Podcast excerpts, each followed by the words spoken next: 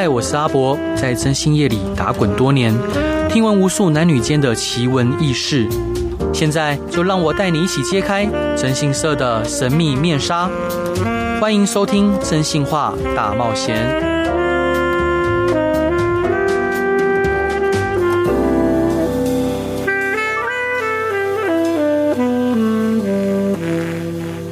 各位亲爱的听众朋友，大家好，欢迎回到飞碟电台，收听由我真性沙仔所主持的《真性化大冒险》。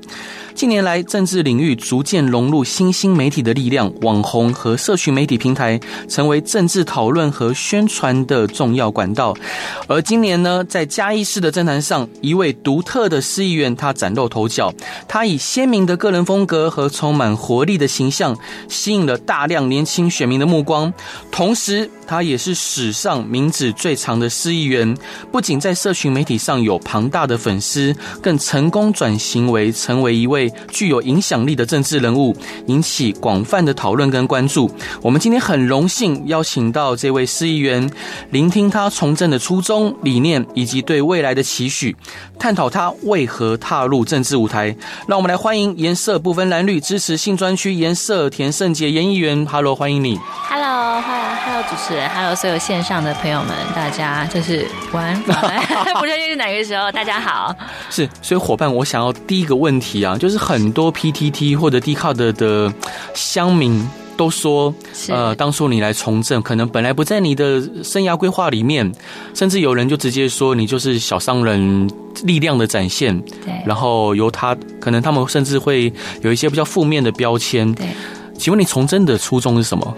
从政的初衷就跟我的名字有相关哦。名字上面写是颜色不分蓝绿，支持性专区颜色田圣杰。其实这个名字虽然有十六个字很长，你分为三个三个目标来看好了，嗯、就是三个来看，就是颜色不分蓝绿。今天我没有政任何的政党，对，然后我没有去就是加入蓝绿这样子。嗯、但我们常说颜色不分蓝绿，当然乐色也不分蓝绿这样子。相信大家哎，就是很理智、很平淡的接下这句话这样对，乐色也不分蓝绿，当然呃。呃，选举会产出的乐色不是只有文宣而已嘛？对，对，所以我觉得这东西是一个我们的，就是一个心中很重要的一个宗旨。当然，这跟我姓颜有关系，跟大家讲一下，我真的姓颜这样子。啊，是，嗯。然后接下来讲到是性支持性专区，就是我们的提出的四大政见里面的其中一个非常重要，也是呃到现在一直以来都很引人注目的一一部分这样子。支持性专区就是我们希望就是可以呃在台湾在二零一一年的时候就已经通过了社维法嘛，然后那时候就是。是我们那时候会说，哎，我们发就是原本从发仓不发票，现在改成就是仓票都发。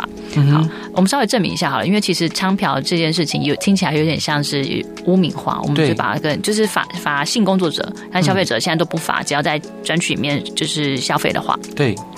但其实过去了这么多年哦，到现在已经二零二三年了，到现在没有一个任任何一个地方政府去设立这个东西哦，没错，等于是中央把锅丢给了地方哦，但是地方就还没有人在处理这件事情，有很多考量嘛。当然，就是我们这里就是大家最常想到就是房价的考量，嗯大家都想要新专区，但不想要新专区在人家旁边，没错。然后我觉得会对小朋友有影响哦，或者是说为了选票的考量，政治人为了选票考量，也不愿意去提出这样的政见。对，那他提出来以后就是。民众又会因为前面我们刚刚讲的，包含是房价啊，包含什么小朋友啊，周边需敌避效应等等啊，就是这些考量呢，就是不愿意附和他，不愿意去跟随这个倡议者，那当然他就不会当选嘛。所以这个东西很长就是无疾而终。我算是一第一个就是提出这样的一个证件，然后就是顺利当选的人这样子。是。然后最后是颜色田胜杰，颜色带有谐音的意思啊，但是。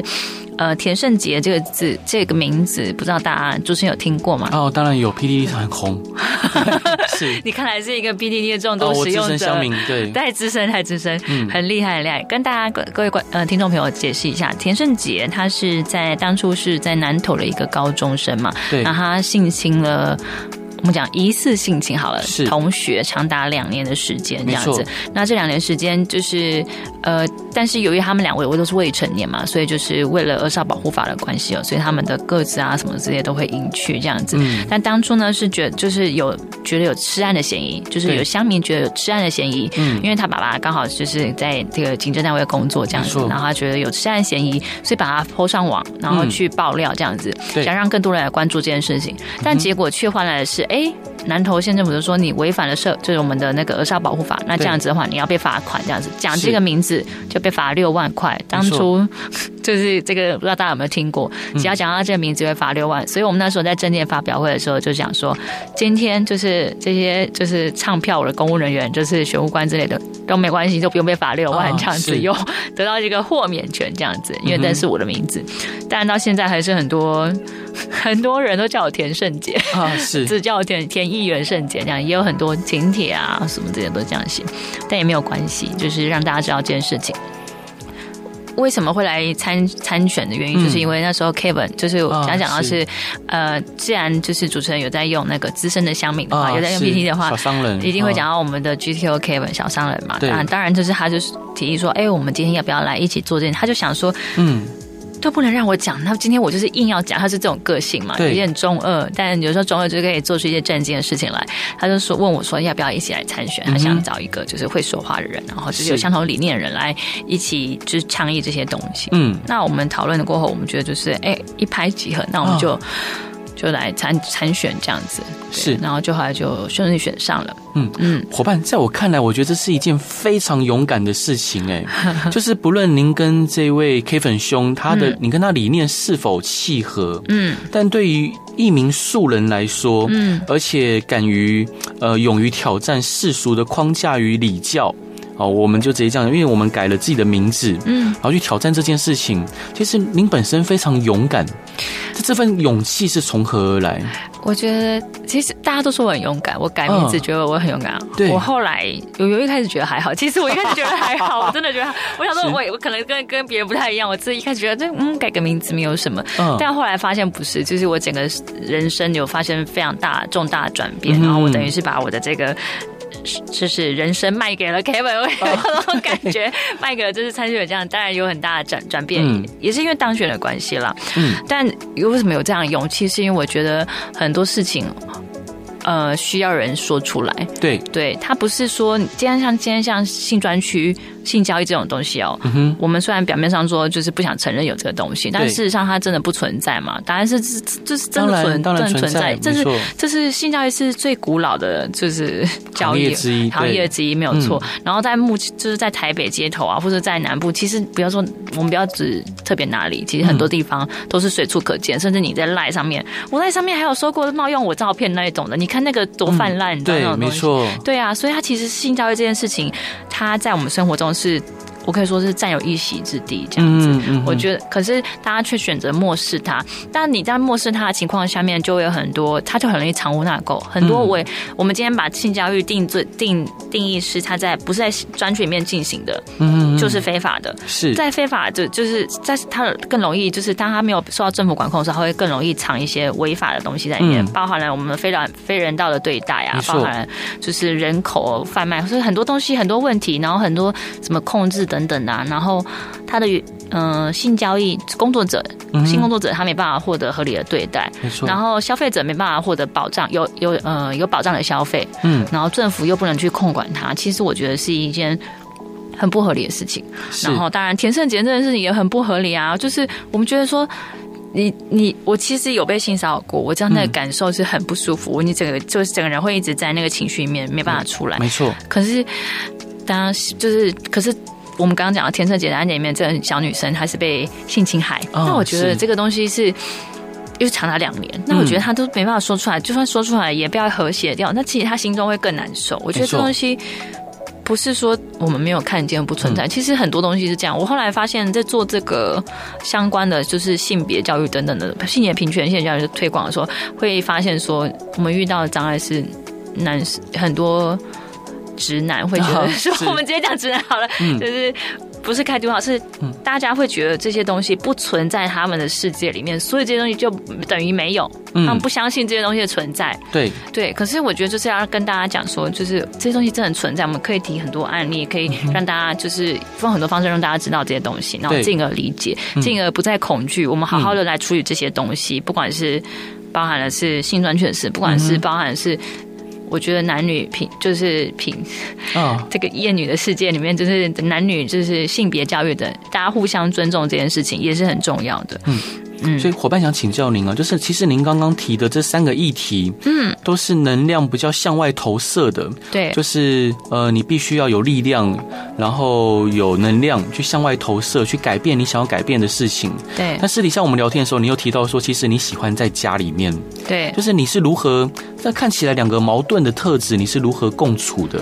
其实我以前就是这样，因为原本我是做活动。主持的嘛，然后后来转实况主，我我是后来发现自己是这样的一个人。我在主持的时候，非常就是需要大量人气聚集，然后我要很高兴跟大家一起聊天，然后把场子炒得很热、很活泼、很开心。当然，当然我当下情绪是很快乐，可是我会需要自己休息的时间。嗯，就是这个东西，我就是在家里要好好的休息，然后培养下一次出去消耗的能量，这样子。我觉得像是这样子，但因为我们现在啊，就是变成。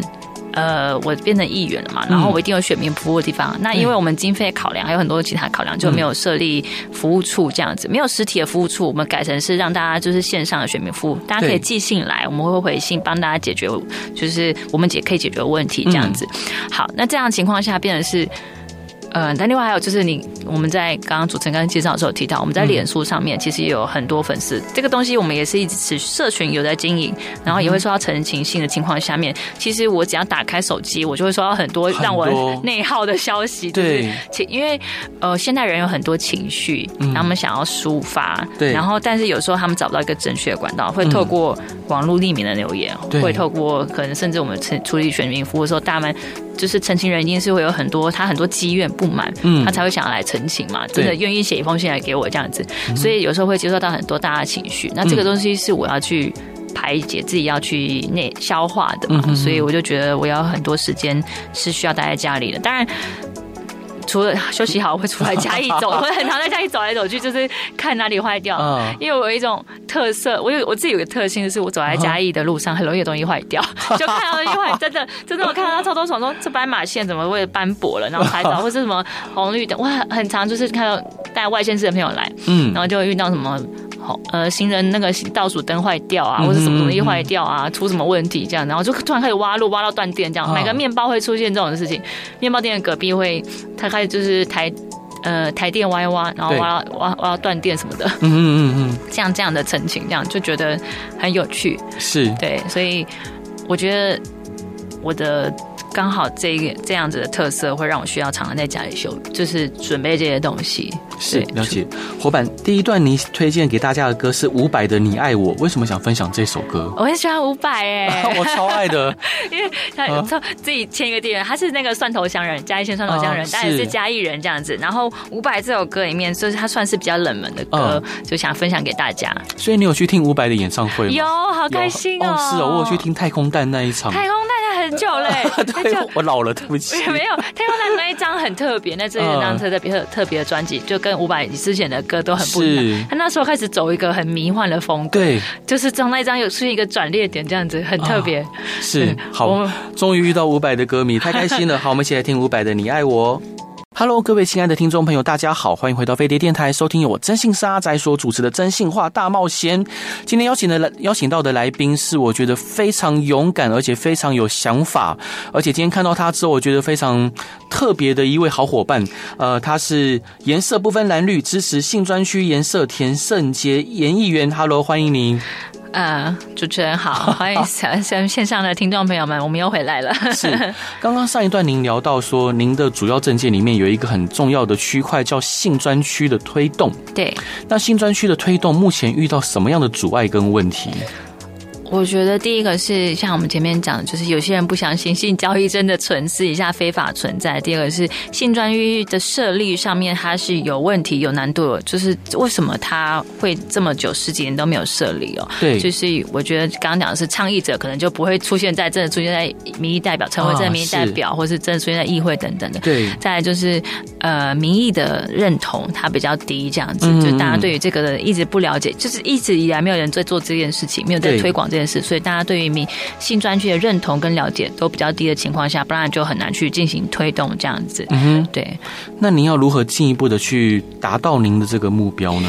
呃，其实我觉得是要让大家了解到，就是性工作者并不是有一些是社会紧张，大家会想象中性工作者也就是社会紧张效应，就是说我今天就是要买名牌，我想要开豪车，我想赚快钱才去做性工作者，嗯、不是的，有些性工作者是他本身就没有具有那个优势或是先天条件可以进入职业市场，那他没有一技之长的情况下，他只能选择做这个工作这样子，嗯、所以我觉得他也是需要被保护的，当然一样提供服务，他就跟服务业一样啊，他也是提供服务的一环这样子，是。对。我们今天录这个到底会不会对 前我有影响？不会不会，我觉得很棒，我觉得这是很重要的题目。对，好，那我继续讲下去，这样子。嗯，好，所以我觉得就是要让大家了解到这个东西，新工作者他有些先天上没办法，就没办法选择，就是进入正常职业市场这件事情。然后他有他心中有有有一些，他就需要人家帮忙帮帮助这样子。对对，然后在非法的情况下面，就很容易建立就是。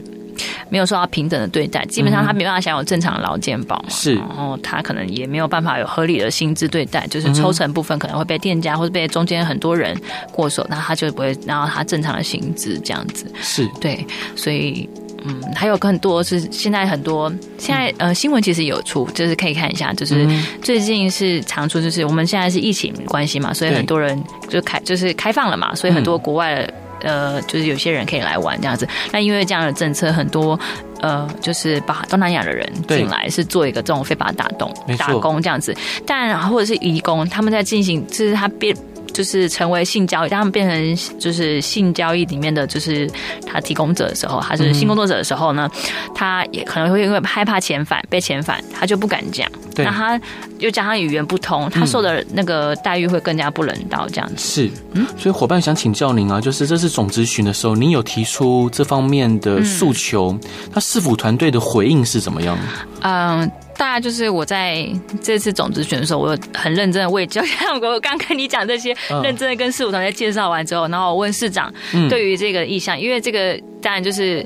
就一定要问首长嘛，这地方首长就是我们的市长嘛。我就问我们黄美惠市长说：“哎、欸，那你觉得对性专区这一块想法是怎么样？这样子，嗯、为什么一定要去问这个原因？是因为今天我都当选了，一定有部分民意是觉得说，我们今天就是真的要支持性专区。当然，我也不要辜负他们的期待，我就在议会上面问了这件事情。嗯，然后他就说，这基本上他就是要民意的高度共识啊，对，民意高度共识，然后需要那个呃才能去推行，只要法条合理，然后对嘉义市民有利，那我们就可以去做这件事情。嗯，对，所以重重点是民意的高度共识这样子。那听起来是一个很标准的实问虚答，因为民意的高度共识，这个民意的采样是什么？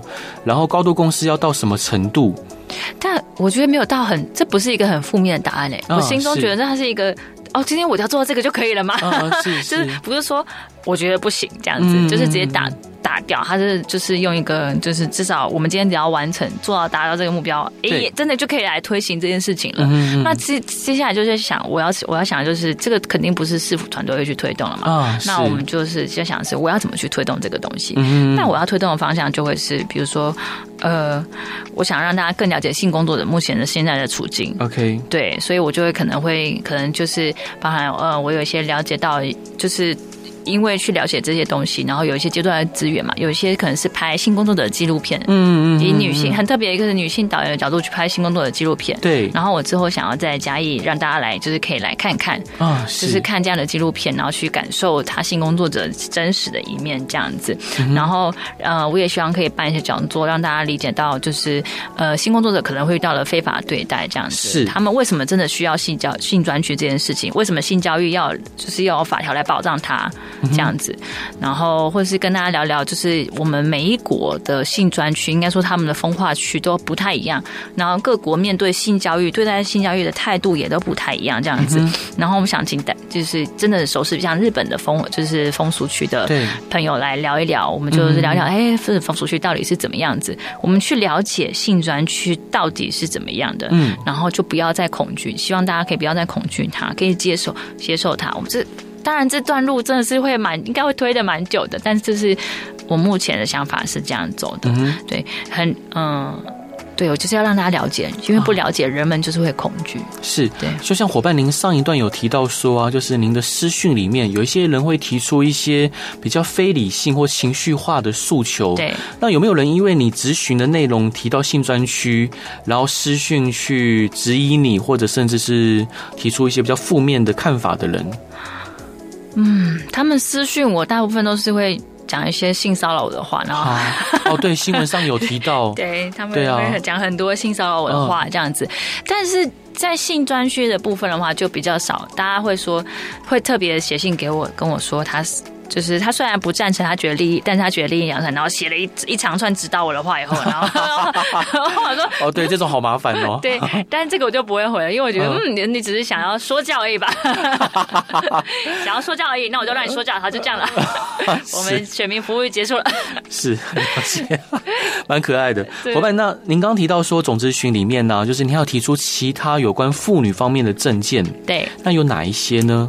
呃，像妇女方面的证件的话，其实因为我们嘉义市其实，在二零一五年马上进入超高龄化的社会，就百分之二十五的人口都是老年人口这样子，嗯、所以市长对于怎么让人愿意生这件事情很、嗯、很在意。当然，知道我们现在生育率已经跌破一喽，所以、啊、所以这是增加生育率是刻不容缓这样子。对。然后我们就在想这些东西，然后我要想我在想说，如果是孕妇的话，今天想让我生，就是你要让我觉得你是在我这一边的嘛。所以我就觉得说，我就想了一些，就是比较包含是母婴亲善嘛，呃，妇女友善，就是孕妇、产妇都友善的东西。对。包含了像是有孕期的，就是非侵入式的筛检，因为现在高龄产妇越来越多了。对。在我们有去抓数据，就在去年的时候，嘉义是有大概三分之一都是高龄产妇了，对，所以高龄产妇她会带来的并发症会更多，然后他们就是对于，然后又是少子化，所以对小朋友的就会做很多检查，希望他是健健康康的嘛，嗯，然后我们希望可以补助只是非侵入式的筛检，因为像台北市啊，然后或者是台东，哎，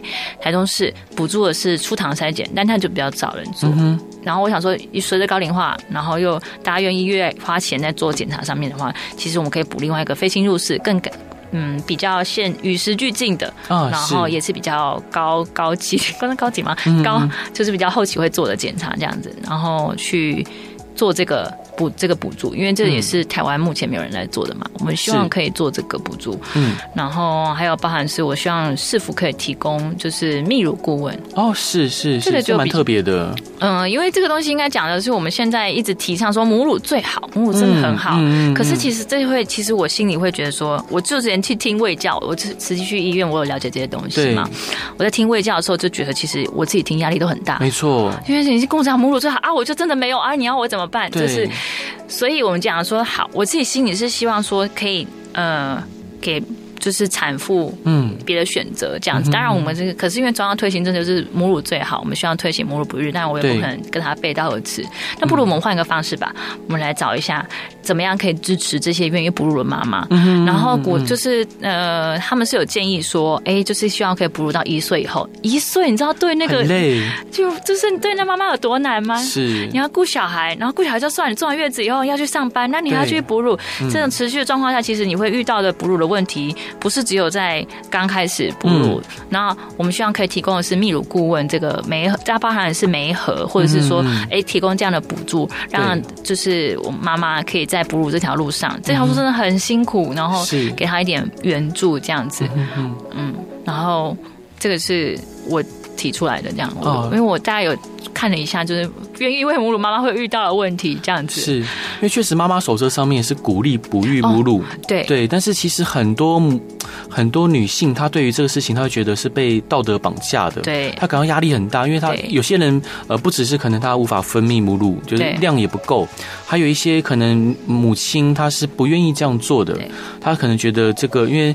就像您说的，她可能要上班，但是你要哺育母乳，你可能还要。去找时间去挤奶，对，好，这其实是一件对公司或什么，他可能甚至他会要受到一些压力跟呃破呃，就是被压迫，对对，因为公公司不见得给他时间去做这样的事情。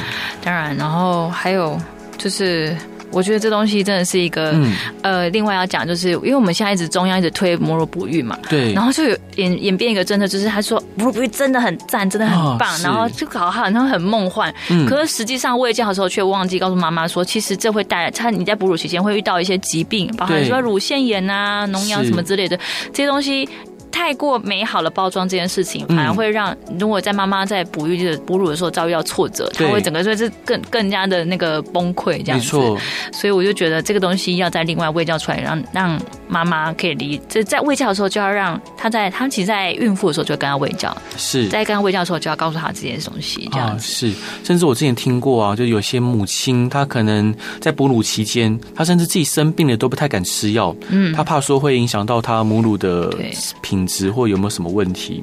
伙伴，那您刚提到说非侵入式的呃产前检测，嗯，那因为这部分我我有点想要请教您的，就是因为有一些特殊的遗传疾病，对，好，譬如说基因的缺失，嗯，这可能是非侵入式的检测是检测不出来的。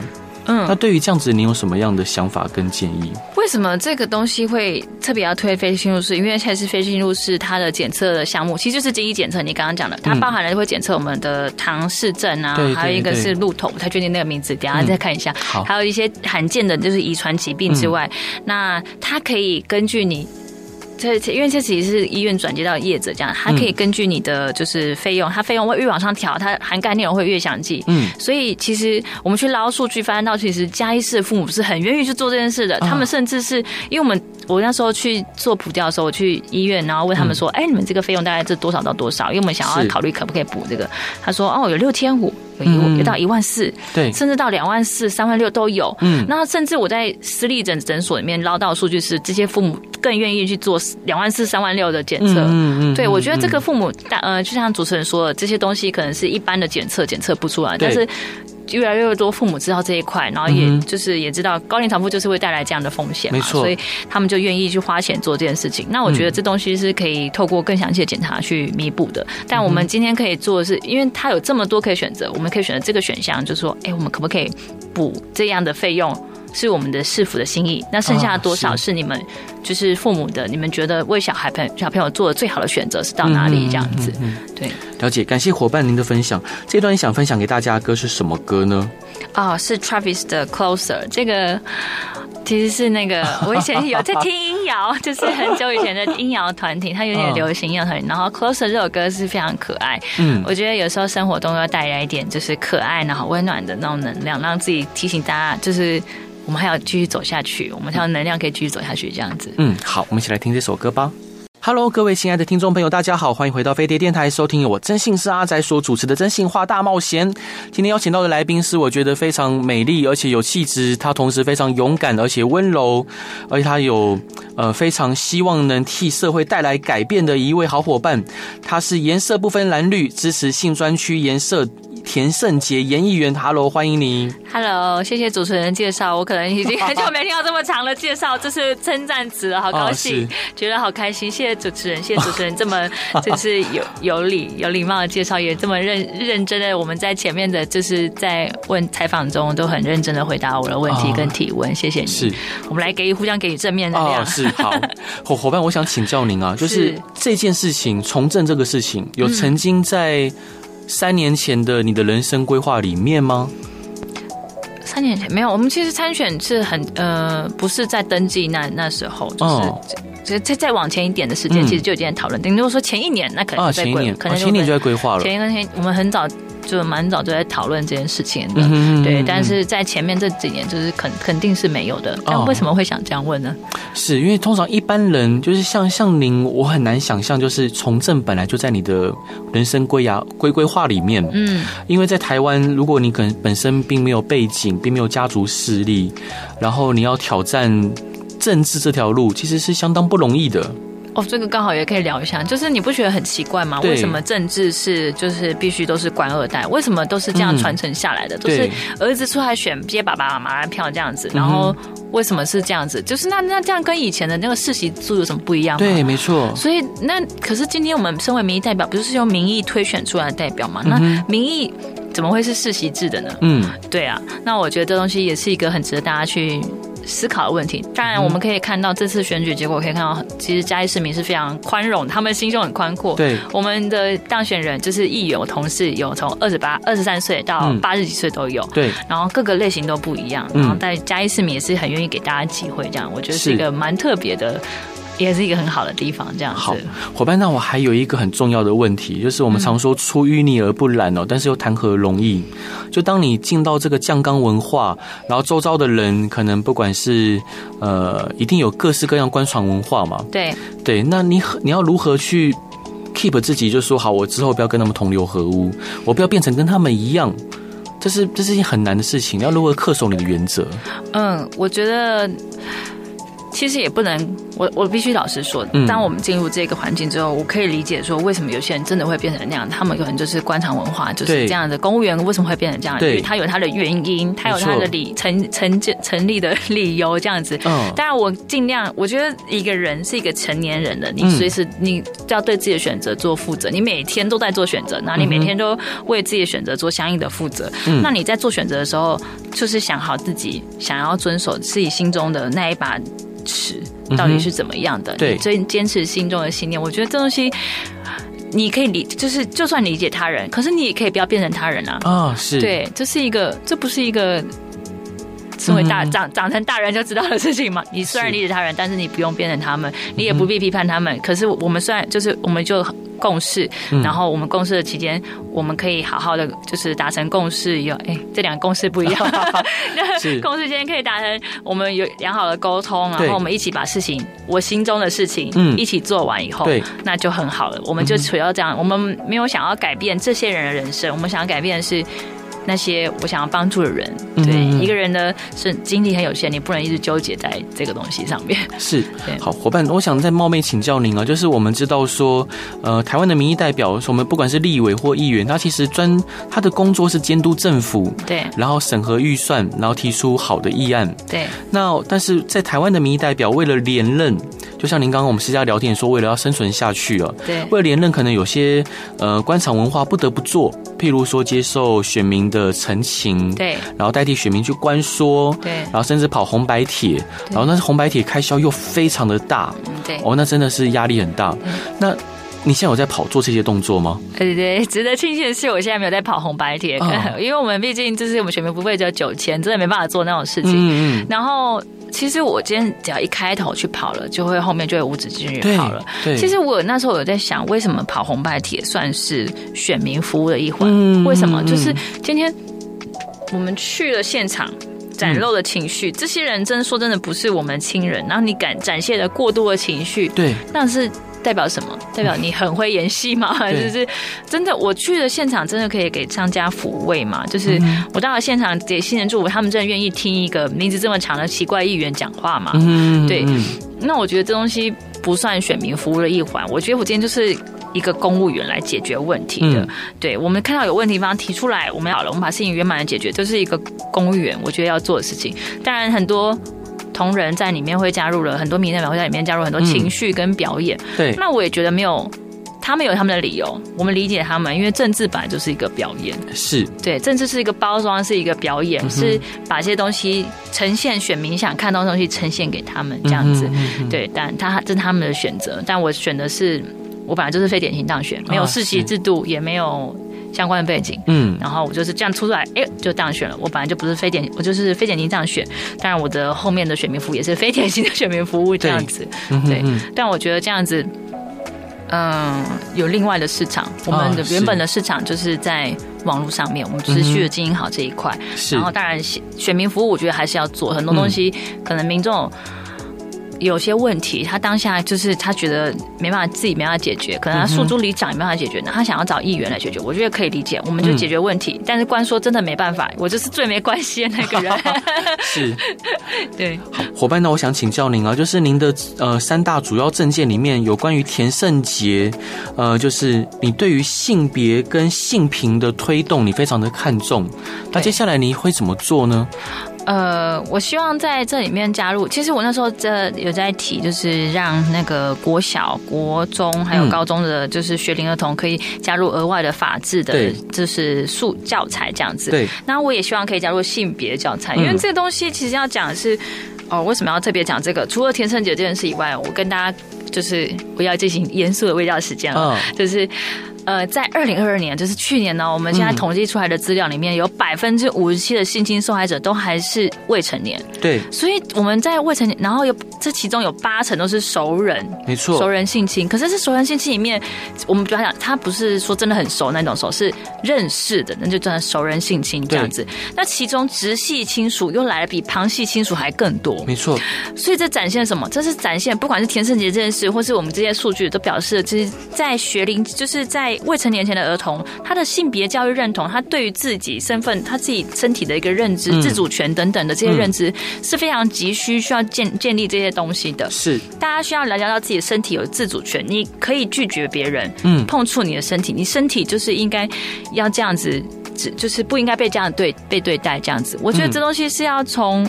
小时候教育开始学的，嗯，对，我们要来跟市府研议说，看可不可以，就是我们讨论相关的，就是呃，正研讨啊，或是让小朋友上什么样的课，什么样的额外的课教材补充，因为这个不是只有小朋友要补充，是家长也要补充这样的知识，嗯嗯嗯，才能去教育小朋友。是。对，然后其实性教育在这一块，台湾本来就是本来就很不。很不愿意去、嗯、去谈及，这跟性专区一样，我不知道为什么名字里都是不大家不愿意谈的东西哦。啊可能华人社会好像都有这样的状 状况。你知道我上次上礼拜去成大演讲，哦、然后我已经三十三岁了嘛，跟我我就问了一下台下的学生说：“你我可以告诉我你性教育平常在上有些认真上课吗？”对，他十九岁。我们差十四年，可是结果都是一样的。他们的性教育课程都被拿去挪去上数学啊、国语、语文什么的，就是他还是被忽略了一环。嗯，对，我觉得这东西是希望可以再唤醒大家来重视。我们希望举办更多的讲座，然后让把让大家了解到这些东西。嗯，哇，我真的是看到那个数据就很难过，你知道吗？对，我懂。那时候就是看到那数据，想说我一个难过大人到底可以做些什么？就是，对，我们只能从教育开始着手。那其实是。要从很根本的地方开开开始改变，因为老实说，为什么爸爸妈妈不跟我们谈性教育？为什么现在爸爸妈妈也不愿意跟小朋友谈性教育？嗯，其实我们大家都没有被谈过性教育啊，大家没有人，就是它不是一个公开、光明正大的讲出来的东西的情况下，你怎么能奢求爸爸妈妈也是第一次做爸爸妈妈嘛？就很难去教人。是，对，我们觉得。这个就是整个要倡议者要来讲的东西，就是希望大家可以更加重视这个这一块，这样子。明白，伙伴，最后一个问题，嗯，就是当你已经成为一名政治人物，那你要如何平衡你的生活跟政治事务呢？我曾经是有，就是刚刚讲的，我很多压力是来自于网络嘛。对，我之后之前有压力真的太大，我直接把脸书删掉，啊、把那个 app 删掉，然后关掉一天就会好很多了。但是后来又不得不打开吧？对，因为我们呃。我后来为什么我会一直想要再继续经营社群媒体？是因为身为一个倡议者，你没有民众附和，没有声量，你没有网络声量，你要怎么去做倡议？对对，那我愿，所以我才愿一直在经营这块东西。但有些人会觉得说你好奇怪，你为什么要一直发文？他说叫你来选当议员，不是来发文。我想说傻傻的，我要来唱。我想说，因为那个倡议者这个经营声量是有此有它的必要性的这样子。然后我。我觉得是后来我会看稍微看淡一点，就不要看那些东西。或我们后来分成朋友教我的，他说分成可教化跟不可教化的。你一看都不可教化，直接封锁他这样子。他说就是因为很多性骚扰跟歧视言论会在我的版面出现，然后一旦太过过分，他就说你直接封锁他吧，就是不可教化又不搞，就是法律可能也处理不到他的。是他建议我会就封锁他这样子。嗯嗯，然后我觉得更多是不要看，不要看。你要看着自己爱的人啊，是啊，看到自己真爱的生物，就知道你这一辈子不愿意这样子稀里糊涂就过去了。嗯、我们不愿意这样糊里糊涂的过去了，所以我们才愿要来倡议这些东西。然后，因为有这边这么多难过、日难过的事情，我们才知道我们有更多地方要去改进、没错，改善。是，嗯，然后看着自己真爱的人，就会更有动力往前进，这样子是。感谢伙伴宁静的分享，然后想跟各位听众朋友报告，就是今天的来宾是颜色不分蓝绿支持性专区颜色田胜杰颜议员。呃，从他的分享，各位可以知道他是一位非典型的政治人物，而非典型的政治人物在台湾目前的政治生态里面，他要存活下来其实相当辛苦，而且这条路是相当艰爱难行的，但他选择走上这条路。我当然希望说，如果我们台湾接下来要更进步，我们需。要更多像这样子非典型的政治人物可以生存下来，然后可以提出各式各样的议题，让各式各样，不管是像刚提到新专区，或者是可能性侵害的受害者，还有各式各样台湾需要重视的小议题，但是它是需要被看到的，需要被知道的。那我希望大家都可以更关注呃这些非典型的政治人物，因为他们正在为我们台湾社会的进步而努力着、改善着。再次感谢伙伴，你今天来节目上完。最后一段想分享给大家的歌是什么歌呢？这个歌是更久以前的乐团，啊、我是我记得是一九七二还是反正在我出生前之前的乐团。为什么你会听这首歌？因 为这首歌很好听，它真的它是 也是非常久的音摇乐团，但是比 Travis 在更前面。然后这首歌是 Common People，就是讲的是有时候我也是想成为 Common People，是，但我们没有实力不允许，没有。好，没错，没有啦。就是这首歌有时候是心里小小的愿望啊，是。再次感谢伙伴今天来玩，也希望听众朋友喜欢今天的节目内容。然后如果有任何想要问的问题，都欢迎来到呃有颜色不分蓝绿支持新专区颜色田胜杰演艺员的粉砖，叫茉莉林夕啊，是茉莉林夕，不一样。呃，跟你分享。然后，当然，如果有任何想要听的故事、想要听的案例，或遇到任何疑难杂症，都欢迎来到真心是阿仔粉丝团留言给我。好，大家晚安，拜拜，谢谢。拜拜。